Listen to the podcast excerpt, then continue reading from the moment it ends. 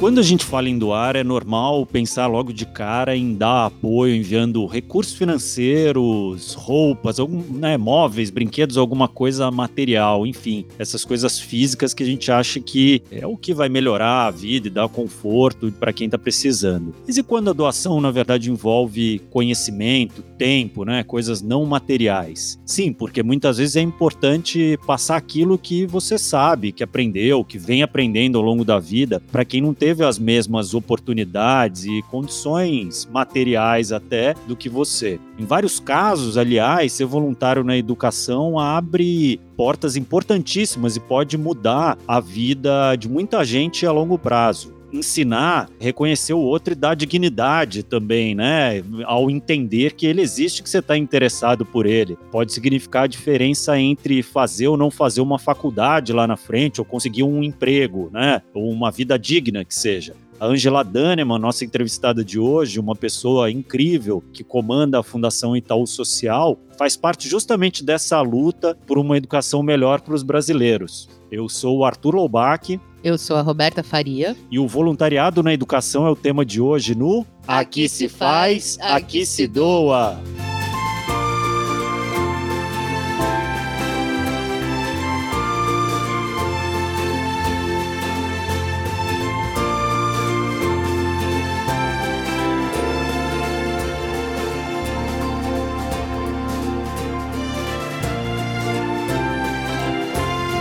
Está começando mais um Aqui se faz, aqui se doa, o seu podcast semanal sobre cultura de doação produzido pelo Instituto MOL com apoio do Movimento Bem Maior, do Morro do Conselho Participações, Ambev e divulgação do Infomoney. E o tema que nós vamos discutir hoje é um dos que mais movimentam a sociedade atualmente. Aliás, existe já há um bom tempo essa percepção de que a educação de qualidade é a saída para quase todos os problemas. É ou não é, Roberto? Bom, não resolve tudo, mas é quase tudo, né, Arthur? Essa luta vem de longa data, né? Deve ter 500 anos ou mais, e a gente viu alguns avanços ao longo do caminho, mas convenhamos que a situação ainda está muito longe de ser a ideal. É, dá para pensar nessa questão do ponto de vista mais macro, né, mais ampliado, pensando nas políticas públicas mesmo, mas também de forma micro, né, mais pontual, que é onde entra, por exemplo, o trabalho do professor voluntário, professor ou professora voluntária. Mas esse trabalho não é nada pequeno se você pensar em quanta gente você consegue impactar dentro da sala de aula, no cursinho popular, ainda mais se você pensa no longo prazo, quantas pessoas, essas pessoas influenciadas por você podem influenciar também. É verdade, e isso nem é a gente que está dizendo, mais dados que temos disponíveis. Uma pesquisa feita pelo Instituto Datafolha, em parceria com o Itaú Social e o Instituto Unibanco, apontou que de cada cinco brasileiros, quatro consideram o trabalho voluntário muito importante. E até mais do que isso, 53% disseram ter interesse em fazer algum tipo de trabalho voluntário. Bacana, né? O problema mesmo é quando a gente leva isso para a prática porque só 15% dos entrevistados se dedicam a alguma atividade do tipo efetivamente, enquanto que 33% já prestaram algum tipo de serviço, 52% nunca foram voluntários. Entre os principais motivos apontados estão a falta de oportunidades, ou incentivo né, é, e tempo, claro. 82% das pessoas, aliás, consideram muito importante o trabalho voluntário na educação. A pesquisa apontou que o voluntariado na educação está entre as atividades mais procuradas junto à proteção do meio ambiente e atrás apenas do apoio a pessoas em situação de rua. Incentivos até existem. Segundo uma resolução de 2018 do Ministério da Educação, o trabalho voluntário deve ser estimulado por instituições de ensino superior entre os seus alunos, podendo contar inclusive como parte do currículo das disciplinas como uma atividade adicional. As aulas com professores voluntários não podem deixar de respeitar a carga horária mínima do currículo, tanto na educação básica quanto superior, e podem usufruir da estrutura do sistema de ensino, como sala de aula ou materiais. Empresas também podem criar programas que incentivam seus funcionários a ser voluntários. Segundo a mesma pesquisa, só 17% das empresas em que os entrevistados trabalham tinham algum tipo de programa de voluntariado. A taxa de participação, por outro lado, é bem grande, de 61%. Um exemplo que a gente vê sempre de voluntariado na educação são os cursinhos populares, que têm como foco a aprovação em vestibulares e no Enem. Segundo um levantamento do cursinho Arcadas, existiam 78 cursinhos populares na Grande São Paulo em 2017, que atendiam um total de mais de 5 mil estudantes. Geralmente, eles são mantidos por alunos ou professores, muitas vezes com apoio de uma instituição de ensino e gratuitos, né, para quem precisa estudar. E se você quer se voluntariar, ser um voluntário, uma voluntária, já sabe o que precisa fazer e conhecer? Não? Então vem cá que a Rafa te explica.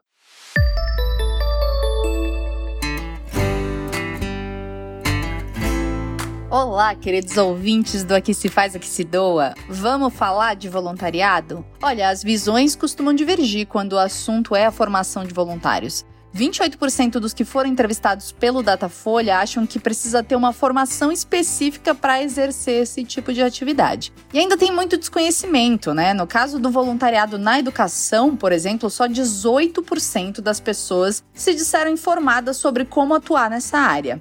Para saber que tipo de formação ou conhecimento você tem que ter para ser um voluntário, antes de tudo é importante entender em qual setor você pretende atuar e quais são os requisitos da organização com a qual você quer fazer essa parceria. Para muitos especialistas do terceiro setor, o principal fator é o comprometimento, ou seja, saber se organizar para incluir o trabalho voluntário na sua rotina sem que ele se torne um peso ou obrigação. E aí, de fato, realmente fica mais fácil se comprometer, né? É a responsabilidade da organização garantir que os seus voluntários estejam alinhados com os valores e objetivos do projeto. E outro detalhe importante é que você tem que buscar um setor para atuar do qual você goste e que esteja de acordo com as suas habilidades também. Se você é médico, por exemplo, provavelmente você não vai querer dar aula de filosofia, né? A não ser que você tenha uma formação específica nesse assunto. Você não precisa de uma formação específica se for voluntário em alguma atividade mais operacional, por exemplo, como distribuição de alimentos, recursos para pessoas em situação de vulnerabilidade e por aí vai. Mas a coisa muda de figura se você for trabalhar numa área mais administrativa, como captando recursos ou educação, que são setores que precisam requerer alguma formação ou experiência. No final das contas, gente, o melhor é se manter informado antes de buscar um trabalho que tenha a ver com você. E a partir daí tudo fica mais fácil, né? Bom, por hoje é isso. Eu sou a Rafa e toda semana eu te ajudo a desvendar um termo importante para a cultura de doação. Até a próxima.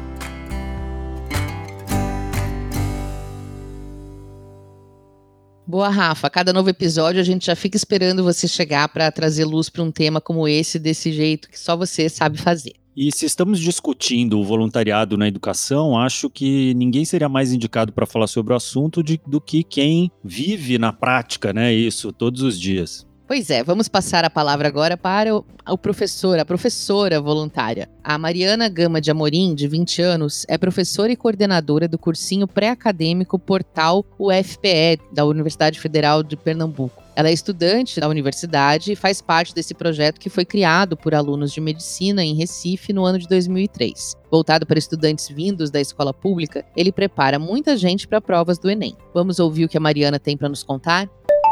Pois bem, a respeito da minha formação, eu sou graduanda do bacharelado em História pela Universidade Federal de Pernambuco. Atualmente eu estou cursando o sexto período, mas eu estou no portal desde o terceiro período, então eu estou atuando aí desde o comecinho do curso. E é importante deixar claro que o portal é um pré-acadêmico gratuito voltado para alunos egressos do ensino público e ele surgiu ligado ao DAMUC, ao Diretório Acadêmico de Medicina da UFPE, e se tornou um projeto de extensão vinculado às pró-reitorias de Extensão e Cultura e de Graduação. Então, atuam no projeto como extensionistas, como monitores, como professores, sobretudo alunos de graduação dos mais variados cursos e períodos. Ocorre também da gente ter professores e monitores que estão no mestrado e no doutorado, ou seja, o projeto abarca pessoas que estão em diferentes níveis de formação, da graduação, do mestrado, do doutorado, e é também importante ressaltar que pessoas que estudam em outras universidades, para além da UFPE, sejam universidades públicas ou não, podem fazer parte do projeto como voluntários, podem atuar como professores, como monitores, podem atuar na equipe psicopedagógica do projeto e assim por diante. Então, é um projeto que liga estudantes e pessoas em variados níveis de formação nesse processo de ensino, de aprendizagem, nesse processo de construção e formação de pessoas. Então, nós temos aí voluntários dos cursos de História, Sociologia, Matemática, Psicologia, Pedagogia, Turismo, Secretariado, que atuam em diferentes frentes do projeto e ajudam a compor o grande corpo que é o portal. Que bacana ouvir a Mariana contando, né? E a gente ainda perguntou para ela como funciona esse esforço conjunto dos voluntários para dar apoio e passar todo esse conhecimento necessário para os alunos. Vai lá, Mariana, conta um pouco para a gente em relação ao perfil de alunos, são todos egressos de escola pública. Podem ser terceiristas de escola pública ou pessoas que terminaram o seu ensino médio, não importa quanto tempo, em escola pública. Sobre a relação que é desenvolvida com eles, no geral, a gente estabelece níveis de proximidade com os alunos porque existe uma preocupação em fazer um acompanhamento bem processual do desenvolvimento deles. Então, entender quais são as debilidades, quais são as dúvidas, quais são as dificuldades de aprendizagem, além de preparar esses alunos para que eles tenham uma carga de conteúdos que atenda às habilidades e competências que são exigidas no Enem. Então, existe um engajamento entre as equipes, professores, monitores e estudantes que formam um grande corpo dinâmico super importante para o processo de ensino e aprendizagem. Isso inclui uma grande parcela de extensionistas, inclui muito trabalho, inclui muito diálogo entre as equipes. É preciso que exista um diálogo constante entre as coordenações de disciplina, a coordenação geral do projeto, a equipe psicopedagógica do projeto, para que esse trabalho ele seja feito do modo mais dinâmico possível, do modo mais dialógico possível. Inclusive, é interessante a gente pontuar e perceber que existe uma grande parcela de extensionistas, de professores e monitores que já foram alunos no projeto e quando entram na universidade, nos cursos que desejam, retornam para o projeto, para dar também esse retorno, né? E é incrível porque em certo momento a gente dá aula para alguém e depois você se torna colega de profissão dessa pessoa. Então é uma troca, uma dinâmica muito interessante. Esse trabalho voluntário de ser professor, de ser monitor e de ser estudante no portal tem essa dinâmica, tem essa troca que é sempre muito maravilhosa. Que trabalho incrível. Assim a gente vê que o descompasso que existe entre o interesse de ser voluntário e a prática apontados na pesquisa da Datafolha tem a ver com um desconhecimento de como ser voluntário ou de como criar um projeto de voluntariado na educação. Mas se você for um estudante universitário, pode seguir o exemplo da Mariana e de tantos outros jovens pelo Brasil. Busque um projeto próximo a você, dentro da sua instituição de ensino, converse com colegas que têm o mesmo interesse e garanta aí esse apoio onde você está para começar por ali. É, Roberta, muitas vezes a gente idealiza o trabalho voluntário, faz ele parecer muito mais complexo de entrar do que realmente é. Sem esquecer que o voluntariado tem impacto positivo até sobre a saúde mental do próprio voluntário, como a gente já conversou aqui em outro episódio. Fazer o bem faz bem. Falou tudo, Arthur. E agora a gente vai receber aqui uma verdadeira autoridade quando o assunto é educação e voluntariado. À frente da Fundação Itaú Social, que há quase 30 anos desenvolve programas de melhoria da educação pública no Brasil, não poderia estar falando de ninguém que não a nossa querida Angela Daneman, muito conhecida no setor, muitíssimo respeitada. A Ângela é engenheira química com formação em administração de empresas e já foi diretora executiva da Fundação Vitor Tivita. Como voluntária, ela atuou junto a organizações como a Unicef Brasil, o Centro de Inovação para a Educação Brasileira, o Instituto Verde Escola e a Casa do Zezinho, entre várias outras. Olá, Ângela. Estamos muito felizes de te receber aqui no nosso podcast. Obrigado por aceitar o convite. Arthur, eu que agradeço o convite e a honra, a alegria, na realidade, mais, né, de estar aqui batendo um papo com vocês hoje. Ângela, você atua na área de educação há um bom tempo, seja como profissional ou voluntária, né? Você pode contar um pouco para a gente como que aconteceu esse envolvimento, um pouco do seu histórico no setor? Claro, quando eu penso no tempo que eu atuo como voluntária, eu fico até com medo de falar, porque às vezes é mais tempo do que a idade de muita gente, sabe? Sem, sem datas e sem números, né, Angela? Não, mas eu não tenho, eu não tenho grilo com isso, não. Eu brinco que a minha idade eu digo com muita tranquilidade. O que eu não confesso, nem sobre tortura é meu peso, que tá muito feio hoje em dia. Claro, idade é patrimônio, né, Angela? hoje em dia parece que sim aproximadamente, vamos dizer assim, de uma forma mais uh, rotineira, eu sou voluntário há mais ou menos uns 30 anos. Sempre foi no, na educação, né? Começou de outras maneiras quando eu era mais jovem, mas não estou considerando dentro desse tempo rotineiro. Eu trabalhei jovem com idosos e com orfanatos, mas depois estruturado, assim, fazendo trabalho educacional, fazendo um trabalho de gestão, fazendo um trabalho de avaliação, tem mais ou menos uns 30 anos com organizações da sociedade civil de diversas naturezas, desde fundação a pequenas OSCs, a tudo que você possa imaginar. No momento em que eu cheguei à conclusão que a única coisa que vale a pena se fazer, onde quer que a gente esteja, é educação, que é ela que habilita tudo mais. então isso começou é meio que uma mania familiar, né? Há muitos anos, todo mundo lá em casa tem um pouco esse viés. Meus pais já faleceram, mas irmãos, nós pais, todo mundo, e eu fui mais mordida pelo lado educacional. Eu brinco do mordido que foi a mosca de 7 da educação que veio cá e me deu uma dentada. E, e aí eu faço uma coisa que é mais formativa eu educo educadores sociais, faço oficinas, uh, trabalho, sistematizo pedagogias, organizo a parte mais de planejamento e de plano de ação e de acompanhamento de organizações. Esse é meu trabalho voluntário, vamos dizer assim. E mais recentemente, com esse agravamento da desigualdade da pobreza no Brasil, eu tenho feito muito mais um trabalho mais assistencial, vamos dizer assim, usando essa palavra, onde eu dou ou preparo refeições para pessoas em situação de rua, apoiando um trabalho muito bacana de uma querida amiga que chama-se Banho para Geral, que vai em determinados lugares na cidade oferecendo dois chuveiros de água quente com sabonete e tudo mais, roupas novas para pessoas em situação de rua. Aí eu acrescento a parte da refeição. Quando eu comecei a fazer isso, outras pessoas começaram a se interessar a fazer também. Então a gente agora tem um grupo que faz isso e é muito bacana ver essa disposição. Né? É uma coisa concreta, objetiva. Às vezes as pessoas têm dificuldade de ver como ajudar. Então eu sou muito do fazer, então eu mostro fazendo, em vez de ficar falando muito. Muito bom, Angela. Esse era bem o ponto da minha próxima pergunta para você, que a gente falou aqui no começo do episódio, que a educação é uma das áreas em que as pessoas não consideram mais importantes como causa e como trabalho voluntário, mas ainda assim a pesquisa da Datafolha feita em parceria com o Itaú Social mostra que tem uma grande diferença entre o interesse no voluntariado e a prática real, como você falou. Na sua opinião, por que, que ainda tem essa dificuldade de exercer o trabalho voluntário, de isso virar parte da rotina da maioria das pessoas? Eu começo por falar muito do nome voluntariado, né? Tem a ver com a origem latina da palavra voluntas, que é vontade, desejo. E às vezes a gente tem, como ser humano, uma dificuldade de transformar nosso desejo, nossa vontade em ação independente de ser um trabalho voluntário ou um trabalho mesmo. E o trabalho é geralmente associado a uma coisa negativa. Eu não, não associo, tenho um prazer enorme de fazer o que eu faço. E durante a vida toda, tem dificuldade? Tem, tudo é difícil.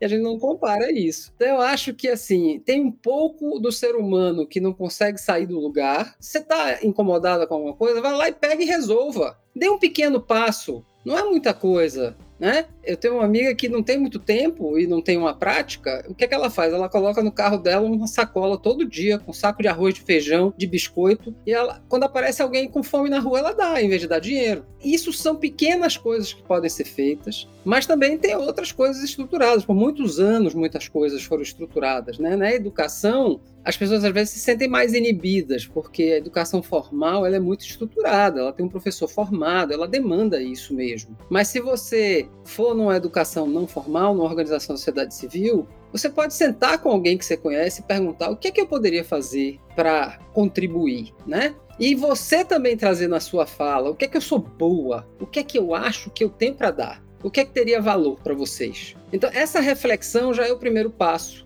E não precisa tanto de uma coisa estruturada oferecida por alguém. Olha que eu estou falando de uma instituição que sim oferece bastante coisa estruturada e que obviamente está muito mais voltada para os colaboradores do conglomerado do Itaú, né, Uniban, e com suas famílias e seus amigos. Eles atraem muito famílias e amigos. É estruturado em comitês, é muito bacana, tem um movimento, tem uma plataforma, é genial. Agora, um grupo de amigos pode fazer isso. tem muita gente que faz. E às vezes pode ser uma coisa assim, olha, eu vou na escola ali do lado que eu conheço pública e vou ver com a direção da escola. Eu posso fazer alguma coisa para ajudar essa escola a melhorar? Muitas escolas não têm conectividade. Será que eu posso considerar juntar um grupo de pessoas para criar um aspecto de conectividade no ambiente escolar ali da, da escola pública do meu bairro? Será que eu posso ir na organização da sociedade civil e dizer assim, cara, você pode ajudar a escola, os meninos a fazer dever de casa? O que, é que eu posso trazer aqui para vocês? Material, livro? Será que eu posso trazer alguém que ajuda vocês a trabalhar com reforço escolar? Estou dando dois exemplos muito simples que com voluntas, com vontade, com desejo, pode acontecer.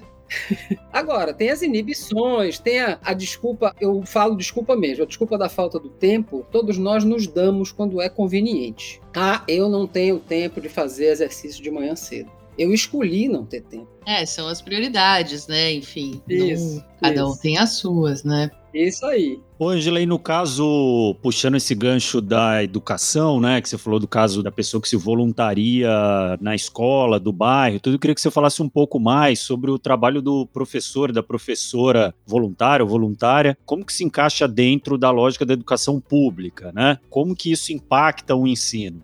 Vamos lá. Aí a gente tem que falar também de um arcabouço regulatório e burocrático do país que é muito difícil, né? Sim. Isso, exato. Às vezes há uma confusão quando a gente diz assim: como assim professor voluntário? Ele já ganha pouco, como é que ele vai se voluntariar em alguma coisa? É o primeiro que se voluntaria. Deixa eu dizer aqui muito sinceramente: eles, quando são bons, eles não param. Eles trabalham sem parar, mesmo tendo, tendo um trabalho fixo em duas escolas e tendo que corrigir, porque o trabalho do professor não encerra na sala de aula, né? Ele continua. E muitas vezes eles têm um trabalho de além da escola, eles vão juntando crianças para fazer um trabalho colaborativo, de ensinar e de recuperar. Tem muitos casos assim. Eu conheço muitos fora de São Paulo, mas eu tenho certeza que aqui também tem muitos, né? E alguns deles que, além de trabalhar nas escolas, eles vão nas organizações da sociedade civil, sabendo da importância. Porque às vezes a criança não vai mais para a escola, mas ela vai para a organização da sociedade civil, para a ONG famosa, antiga, né? Se a gente conseguisse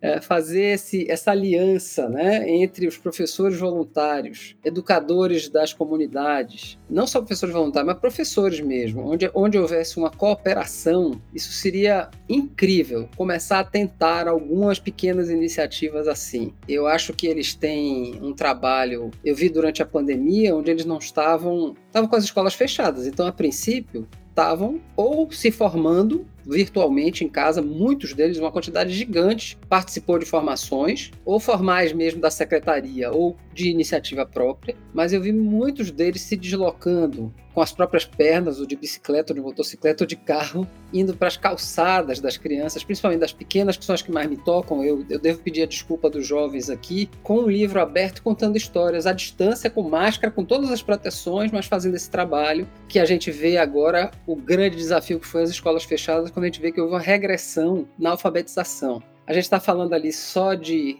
primeiro, segundo, terceiro ano, mas a gente tem que lembrar que essa regressão no letramento é em todas as etapas. Então, esse professor voluntário não foi uma coisa mais frequente, mas ele esteve presente, principalmente no que era possível ser feito. E, Angela, a gente escuta alguns depoimentos de ter um certo preconceito dos professores efetivos, digamos assim, das escolas com o trabalho, a formação do professor voluntário, que às vezes é isso, não é um especialista naquela matéria, não tem mestrado, doutorado, ou é um estudante ainda do ensino superior querendo começar a praticar, né, e de do voluntariado ser menos sério, digamos. Fora que tem as diferenças entre metodologias, pedagogias, livros didáticos, enfim. Como isso pode conviver, como vencer essa barreira?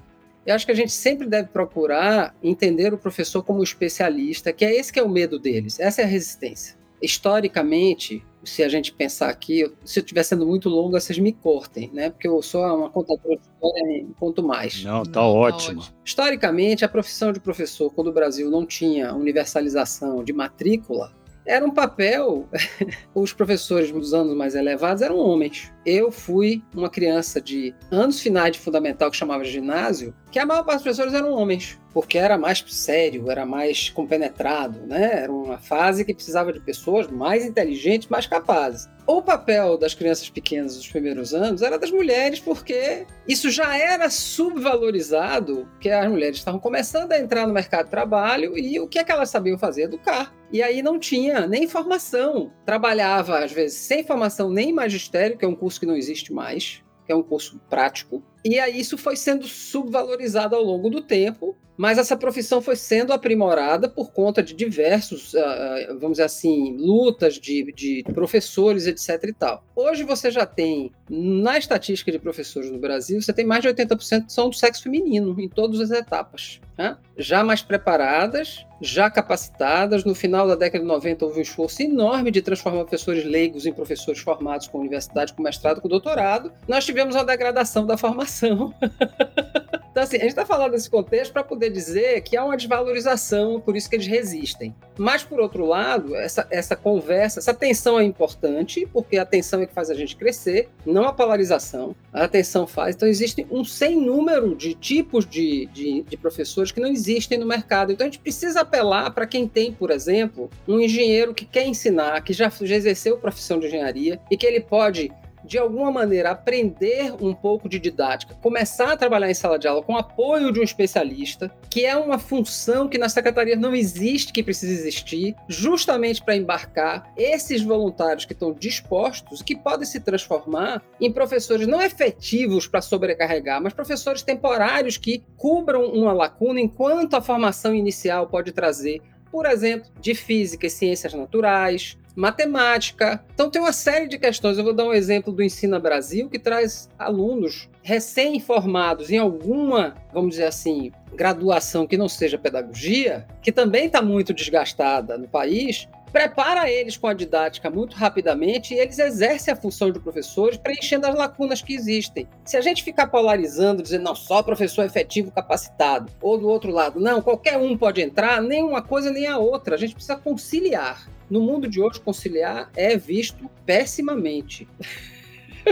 É o mais difícil, é o desafio do nosso tempo, né? Isso. Angela, para terminar, eu queria que você me desse uma visão aí de futuro. Você tá otimista ou não, pensando nesses seus 30 anos trabalhando com voluntariado, nas respostas que vieram dessa pesquisa? A gente sempre fala que a educação é sucateada, desvalorizada no Brasil e que precisa de mais. E acho que a pandemia fez muito mais gente perceber isso, principalmente as famílias, né, que viram que é muito difícil ser professor. De quando você tentava ensinar os filhos em casa, né, foi muito difícil para as famílias perder o espaço da escola. De alguma maneira, pelo menos, essa valorização, acho que aconteceu, né? O que a gente viu de pais dizendo que ia pagar promessa o dia que a escola reabrisse, né? Fazer, ia lá beijar os pés dos professores na hora que eles voltassem à aula, porque é, é difícil. Você acha que esse momento de agora, assim, com todos esses desafios da regressão, da recuperação, mas também dessa possível valorização, você tá mais otimista, menos otimista? Será que teremos mais voluntários? Eu tenho uma questão que eu sempre sou muito otimista, viu, Roberto? Tem que dar o desconto aí, todo mundo que está nos escutando, né? Eu, eu, sou aquela pessoa que eu acredito que a gente faz, fazendo junto, a gente consegue chegar lá. Não será uma coisa simples nem fácil. Nós temos grandes desafios pela frente por causa dessa perda, eu acho que essa pandemia trouxe duas coisas positivas. Você falou que os pais conseguiram entender a falta que um professor faz. A nossa pesquisa com famílias, que agora em breve vai sair o resultado da oitava onda, mostra claramente que o pai agora entende o papel do professor. Como é importante ter alguém que sabe o que está fazendo com seu filho e ensinando. Né? Então, essa valorização ajudará, se a gente conseguir subir essa onda, a valorizar mais a educação. Porque, assim, a educação não estava bem, mas ela estava crescente e ela agora perdeu. Então a gente precisa voltar para o patamar anterior. Esse voltar precisa de priorização da sociedade para pressionar o poder público a de fato transformar isso na prioridade número um. Se não fizer educação no Brasil, nós não vamos para lugar nenhum. Zero. Esqueça. Ter um IFA na Fiocruz significa a gente preparar um jovem para trabalhar na indústria da saúde. A gente já fez isso com a agricultura, com a agribusiness. A Embrapa foi criada e para isso. Por isso nós temos o agronegócio hoje tão pujante no Brasil, né? Entre outros exemplos, eu não vou nem entrar em outros. Estou falando de dois exemplos muito simples. Se a gente não olhar para isso, acreditando na possibilidade, o Brasil tem uma mania infeliz de achar que tudo é mentira, que nada é possível. Ah, não, ela está falando isso porque ela está muito bem de vida. Ninguém sabe o que a gente faz. E a gente precisa fazer e acreditar que fazer dá certo. Então tem a segunda coisa que é a massa de professores entende agora o quanto que é importante usar ferramentas digitais, mas elas não são a solução, elas precisam da pedagogia empurrando elas. Então quando eu digo pedagogia, isso aqui serve para meu aluno aprender melhor, se servir, beleza. Se não servir, não serve. Não, não, é só entregar um tablet e botar conectividade que vai resolver. Sim.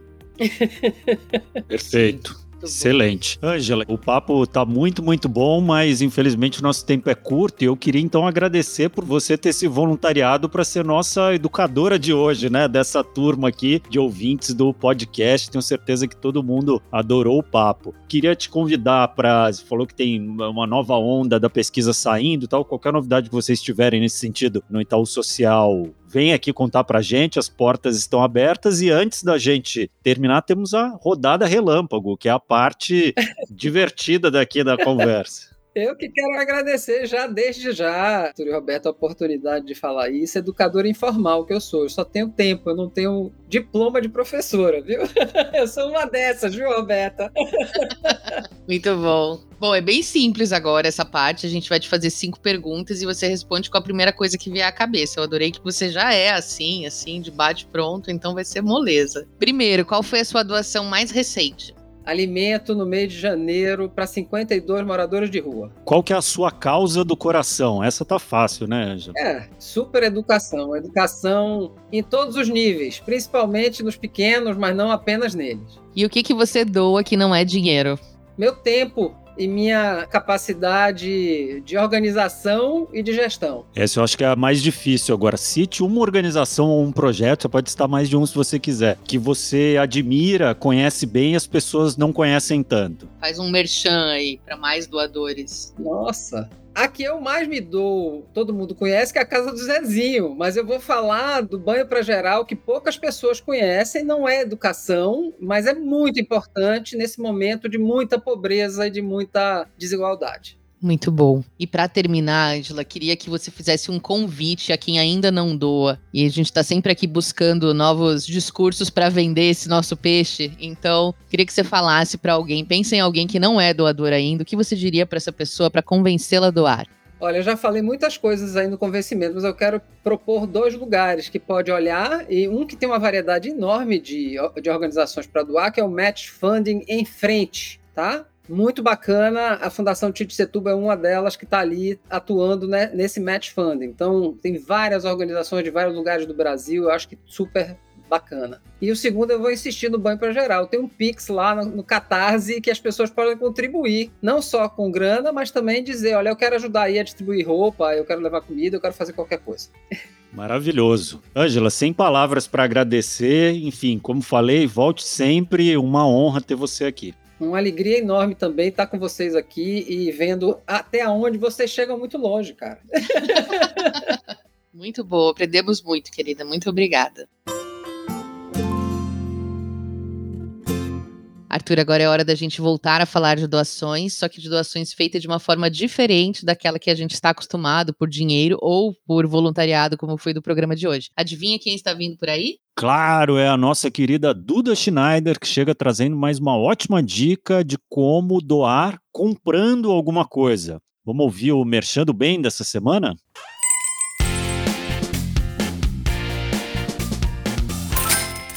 Oi, gente! Eu sou a Duda Schneider e esse é o nosso quadro Merchando Bem. Hoje vamos falar de um produto incrível e que você deve ter ouvido falar nas últimas semanas.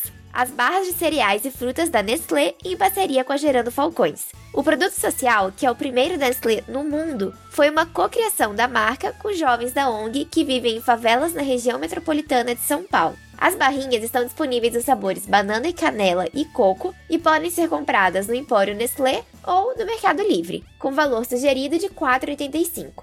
Desse valor, 100% do lucro será destinado para Gerando Falcões para apoiar o projeto Favela 3D. Incrível, né? Esperamos que seja o primeiro de muitos produtos sociais da Nestlé e que seja mais um exemplo para grandes marcas começarem os seus. Por hoje é isso, pessoal. Espero que tenha gostado e até o próximo episódio.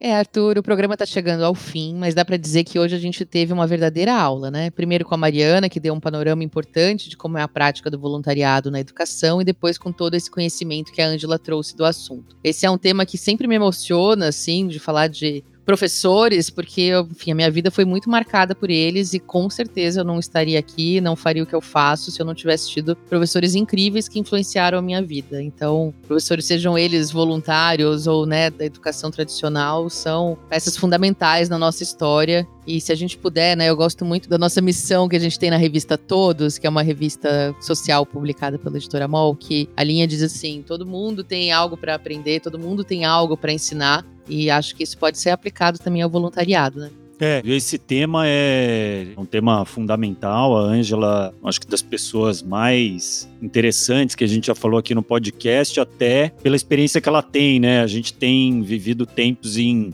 em que a gente tem valorizado muito a inovação, a novidade, tudo isso, às vezes a gente esquece da importância dessas pessoas que têm 30, 40 anos de janela aí, o que, que elas podem nos ensinar, né? E eu vou dizer que eu faço algum voluntariado, não posso dizer faço até mais do que as pessoas mais próximas, assim, que eu conheço, mas faço pouco. Isso é uma das coisas que me pega, principalmente durante a pandemia, eu tenho me cobrado e tal, que eu deveria fazer mais nesse sentido. Então, da mesma forma que eu, que eu acho que eu passei a doar mais, eu deveria também doar mais meu tempo, a minha disposição, né? Eu acho que a mensagem mais bacana aqui da Ângela é que justamente tem muitas formas possíveis, inúmeras formas possíveis de ajudar, e elas não precisam sempre ser estruturadas, né? Se você tem filhos, você pode fazer parte da associação de pais e professores da escola, que é um trabalho voluntário importantíssimo, seja em escolas públicas, seja em escolas privadas. Se você mora no centro urbano, eu tenho certeza absoluta de que tem uma instituição de ensino a menos de 5 quilômetros da sua casa, provavelmente a menos de um quilômetro. Tem alguma escola, alguma faculdade, alguma creche, algum asilo, algum lugar onde você pode ensinar. E se escola não é o seu lugar, também tem esse lugar da mentoria, né? Que você falou, né, Arthur? Né, quantas pessoas novas entram nos nossos espaços de trabalho, né? Profissionais jovens aspirando a chegar onde estamos hoje, que a gente poderia ensinar, dar a mão, ajudar a trazer para o futuro. Então, seja o seu lugar conversar com crianças, com adultos, com jovens, seja explicar algo que um conhecimento técnico do seu trabalho, ou seja, de repente trabalhar com networking e essa ponte para o futuro motivacional, há muitas maneiras de ajudar. Eu tenho certeza que você tem algo a ensinar e que tem um lugar aí perto precisando de você. Vamos colocar essa meta para 2022, ser mais voluntário na educação, ajudar a construir esse futuro aí que é de todos nós. E é isso. Tem muito conhecimento também nos nossos perfis nas redes sociais. Você já está seguindo a gente lá no LinkedIn, no Instagram? É só procurar por arroba Instituto Mol. E para quem quiser falar diretamente com a gente, o e-mail é contato@institutomol.org.br e nenhuma mensagem fica sem resposta, prometo. E por hoje é isso, pessoal. Falamos bastante hoje, hein? Semana que vem tem mais. Esse podcast é uma produção do Instituto MOL, com apoio do Movimento Bem Maior, da Morro do Conselho, participações da Ambev. A produção é do Leonardo Neiva, o roteiro final e direção é da Vanessa Henriques e da Ana Azevedo. A arte é da Gláucia Ribeiro, todas elas as três do Instituto MOL. As colunas são da Rafa Carvalho, da Duda Schneider, da editora MOL.